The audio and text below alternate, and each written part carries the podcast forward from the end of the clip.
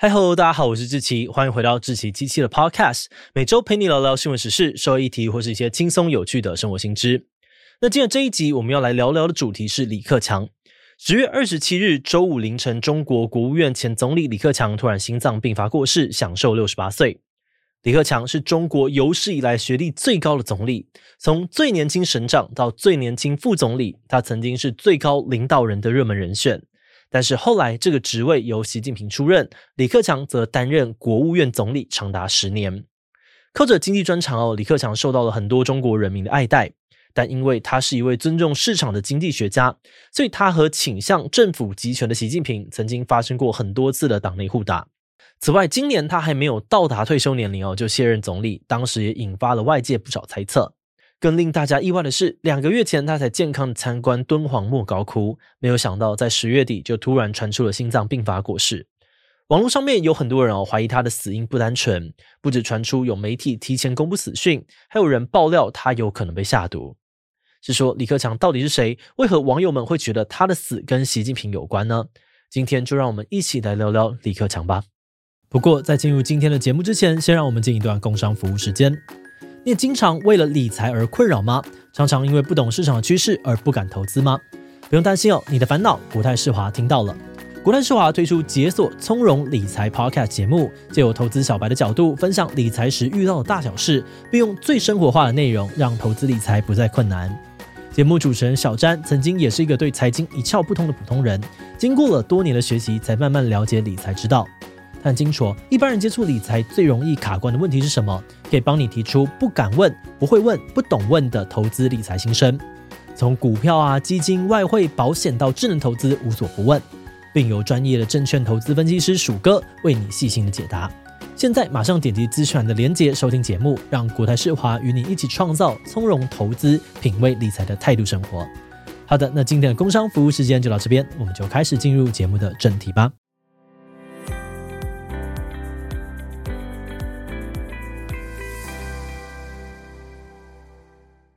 一九五五年的七月，李克强出生在中国安徽的合肥。他毕业于北京大学法律系，并先后取得了经济学硕士跟博士学位。政治方面，李克强出生于中国共产主义青年团，简称为共青团。在胡耀邦啊、胡锦涛掌权之后，备受提拔，在中共的党内形成一个派系，被称为是团派。而身为团派一员的李克强，在一九九八年接任河南省的官员之后，开始在政治舞台上面崭露头角。他让河南省用高出全国平均的速度快速的发展，不止让人均 GDP 从一九九零年代初期的全国第二十八名提升到全国第十名，还让河南省的工业利润增加了将近七倍。二零零七年，李克强对美国大使表示，比起看 GDP 呢，他认为从这个铁路货运量、用电量，还有银行贷款的发放量这三项指标，更能够真实的反映出中国的经济状况。而为了验证李克强的说法哦，二零一零年底，《经济学人》杂志就把这三项指标称作是李克强指数，拿来和中国近十年的 GDP 做比较。结果他们发现，虽然李克强指数和中国 GDP 的趋势大致相符，但是李克强指数的波动幅度会更加剧烈，也更能够反映出中国的经济现况。后来，李克强指数被很多的国际机构认可，像是花旗银行就曾经用它来比对工业企业的利润。经济方面的才华呢，让李克强在二零一三年呢被视为是中共下届国家主席的热门人选，但没有想到最后由习近平当选，他则接任了国务院总理。那在这边呢，我们要特别的补充说明一下，那就是中共政府呢有所谓的分工共治的传统，国家主席同时担任中国共产党书记，负责监督政治、外交和安全方面的事务，国务院总理则主要负责管理经济。那回到李克强哦，他在刚刚担任这个总理的时候，确实也负责中共的经济政策。他为了解决中国经济陷入停滞，推行了尊重市场的措施。他精简了政府机构，把经营管理的权力下放给企业，还曾经造成一股新风潮，甚至出现了李克强经济学的说法。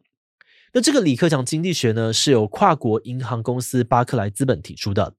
他们观察到李克强的经济政策，其中可能包含了以下的三个主轴。首先是政府不再大规模的刺激经济，减少由国家主导的投资；再来是去金融杠杆化，也就是大幅度的削减对外举债；最后呢，则是透过前两个主轴，进一步的改革经济结构，推动永续发展。主要核心是让中国走向市场经济，让政府更公平的对待民营还有国营企业。那虽然很多人都期待中国的经济能够在李克强的带领下成功的转型，但这套李克强经济学最后却以失败告终。原因就在于哦，习近平打破惯例，开始把持经济事务。根据《华尔街日报》的分析，很多人都认为中国国家主席习近平长期边缘化总理李克强。这个假设呢，主要是从二零一三年的十一月开始的。当时官媒发布了一篇讨论宏大经济计划的长篇报道，明明应该是总理李克强的工作范畴，里面却出现了高达三十四次的国家领导人习近平，而李克强则是一次都没有出现过。后来习近平也常常跟李克强唱反调。像是李克强主张要改革国营企业，习近平呢就强调国营企业的重要性。李克强公开支持互联网企业，习近平反而要加强监管互联网公司。比较近期的，则是疫情初期，李克强在考察山东时，曾经称赞地摊经济能够对于当时萧条的经济创造就业机会。此话一出哦，北京被禁绝多年的地摊，也几乎在一夜之间又开始欣欣向荣。但没有想到，才过几天呢，官媒《北京日报》就带头发文抨击哦，批评路边摊不卫生、不文明、不适合北京，等于是习近平公开打脸李克强。除此之外呢，中国央行等金融机构也改由习近平带领的中央财经委员会管理，李克强在里面几乎没有话语权。所以有很多人都说，李克强在位十年哦，是中国最弱总理，毫无政绩可言。而最后，李克强甚至还被迫提前退休，进一步的加深了习李不和的传言。去年十月，中国的二十大会议上面，前中央总书记胡锦涛、吴玉景被请出会场。很多的专家都认为，这代表胡锦涛跟李克强所属的团派势力正在示威。后来，中共在中央委员名单当中，团派果然直接被团灭，就连当时才六十七岁李克强都打破了七上八下的传统，直接被裸退，跌破众人的眼镜。今年三月，李克强在卸任总理的告别谈话当中提到：“人在干，天在看，苍天有眼”，引起了很多人的关注，怀疑他这段话意有所指哦，是不是在说给习近平听？那在李克强退休之后，他就几乎消失在公众的视野。直到八月底，社交平台 X 上面流传出了他在敦煌莫高窟的影片，画面当中，李克强笑容满面呢，向民众挥手致意，看起来气色相当不错。但是谁都没有想到，这段影片却成为了他最后一次公开露面。短短两个月后，十月二十七号的凌晨，李克强就因为心脏病发过世，让很多人都感到错愕。在公布李克强死讯后的十八小时，中共当局发表了李克强的讣告，里面除了提到李克强的离开是党和国家的重大损失，也细数了李克强的历年政绩。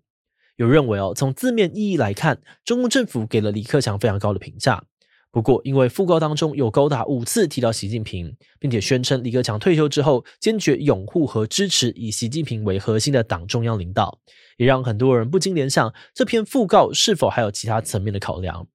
而此外，因为中共历史上面曾经有过因为悼念官员而引发民主运动的潜力，像是周恩来过世引发了四五运动，胡耀邦则是六四运动的开端。再加上呢，这次李克强去世，也有很多人慢慢的聚集起来，借着怀念李克强来表达对于当权者的不满。因此，中共当局也采取了一系列的维稳措施，禁止人民群聚追悼，并加强网络控管。像是李克强的死讯才公布不到两小时，微博就已经开始过滤相关的评论。如果你搜寻李克强哦，就只能够看到官方的报道。但是尽管如此，李克强的故居呢，仍然涌现了悼念的人潮。有很多的中国人民都非常的感谢李克强，认为他作风务实，以经济为优先考量，是人民的好总理。还有人说呢，只有他理解我，知道我一个月还没有一千元。这句话的由来呢，是在二零二零年的五月，李克强公开坦承，中国还有六亿人月均收入只有一千人民币。这段话呢，被很多人认为哦，是他在疫情冲击之下为贫困的中国人民发声，也等于是当众打脸习近平，宣称中国已经全面脱贫的言论。根据社群平台 X 上面的影片哦，李克强在合肥市红星路上面的故居几乎被致哀的花束淹没，不止排队人潮一度绵延了几百公尺，还有人因为无法亲自到场，请人代送鲜花表达哀痛，甚至合肥的鲜花还传出了供不应求，必须要从外地调货的情况。有网友形容哦，合肥是请一城之花只为送一人。嗯，那虽然民众的悼念行动听起来蛮感人的，但也有部分的网友认为，比起李克强政绩，悼念人潮反映出的其实是大众对于习近平的不满。比如说，有很多悼念李克强的字句都提到“长安街给不了的，我们合肥给了”，“长安街没有地方就来红星路”。这里面提到的长安街呢，位在北京市中心，也代表了习近平所在的政治中心。字里行间在暗示的就是习近平不给大家哀悼，人民才会聚集到合肥。此外呢，曾经发生过四五运动、六四运动，天安门也位在长安街上。有人猜测，这可能呢也代表着中国民众想要借此重演历史，掀起一波民主运动。不过，多数研究政治的学者都认为呢，中国为此展开民主运动的几率是微乎其微，因为李克强在位的时候一点影响力都没有，过世后更能带来改变。再加上中共压制意见人士还有反对派的能力比以前还要强大很多。之前的四通桥抗议啊、白纸运动都无疾而终，这次也不太可能发生什么大事。而除了哀悼李克强之外，网络上面还有很多的传闻说李克强可能是被害死的。这个阴谋论的起源呢，是因为有人发现中国的凤凰网啊、新京报、北京青年报等等多家媒体，居然早在二十六号的晚上七点开始，就陆续以李克强同志逝世为标题发布新闻。但报道内容呢，却都写着李克强在二十七号的零点十分在上海逝世。这让很多人疑惑，这是什么预言未来新闻版本的死亡笔记本吗？甚至呢，还有网友嘲讽说，果然是新闻抢先报，也未免太抢先了吧。不过也有人认为哦，这可能是因为时差，才导致前台显示的时间跟新闻的内容不相符，也有可能呢是有心人士故意改图等等。而在另外一方面，网络上面也出现了自称是李克强的亲友说，八月底李克强在敦煌现身之后，就跟他们失去联络。甚至还有人爆料，李克强可能是遭到了上海武警下毒等等。这些各式各样的传言跟揣测呢，让很多人对于李克强的真正死因抱持着怀疑。甚至还有共产党员发出公开信，要求成立调查小组，暂缓火化，彻查死因。不过，目前这些被点名的媒体都已经把报道删除，或是显示正确日期了。而中国政府呢，则在李克强过世后的一周，也就是十一月二号，举行告别式，并且将他火化。节目的最后，也想来聊聊我们制作这集的想法。老实说，每次我们看到中国政治人物被民众悼念的时候，感觉都有点微妙。因为相比平常中国好棒棒的爱国言论，在这个时候，我们反而能够更细微的感受到人民心中的真实想法。或许比起经济成长的政绩，人民更在乎的是统治者到底知不知道，还有他们这些人正等着被帮助。不过说回李克强哦，其实他在中国的从政之路也不是毫无争议的。像是他曾经被英国媒体指控说他掩盖了河南艾滋村的丑闻，而他过去力推的 P2P 借贷平台也曾经爆出了大规模诈骗，让很多中国民众家破人亡。但是尽管他有许多的争议哦，担任总理的期间又没有什么政绩，但他过世的消息却依然能够引发大批的民众自主哀悼。我们认为这其中应该包含了很多反对习近平专制的情绪。毕竟，李克强会被冠上最弱总理的封号，以及他后来无疾而终的政绩，或许也同时反映着习近平执政时的强势作风，以及中国民众对于目前局势的无奈吧。好的，那我们今天关于李克强的介绍就先到这边。如果你喜欢我们的内容，欢迎按下最终的订阅。如果是对于这集李克强的内容，对我们的 Podcast 节目或是我个人有任何的疑问跟回馈，也都非常的欢迎你在 Apple Podcast 上面的下午星留言哦。那今天的节目就到这边告一段落，我们就下集再见喽，拜拜。